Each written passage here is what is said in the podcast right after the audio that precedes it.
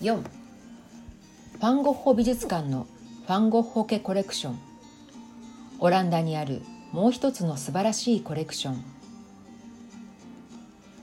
ヘレーネがコレクションを築いている時も今日においてもファンゴッホ家のファンゴッホコレクションが圧倒的に世界最大のものです。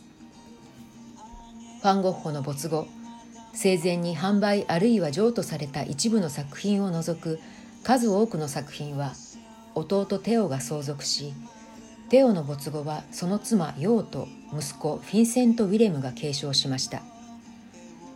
200点を超える油彩画500点ほどの素描膨大な手紙他の芸術家の作品群などを含むこのコレクションは1973年アムステルダムに開館したファンゴッホ美術館に永久貸与されています。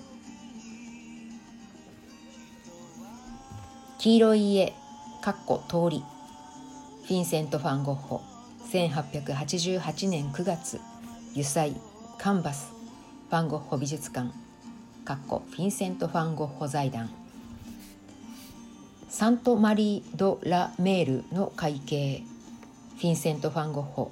1888年6月。油彩カンバス。ファン・ゴッホ美術館。フィンセント・ファン・ゴッホ財団。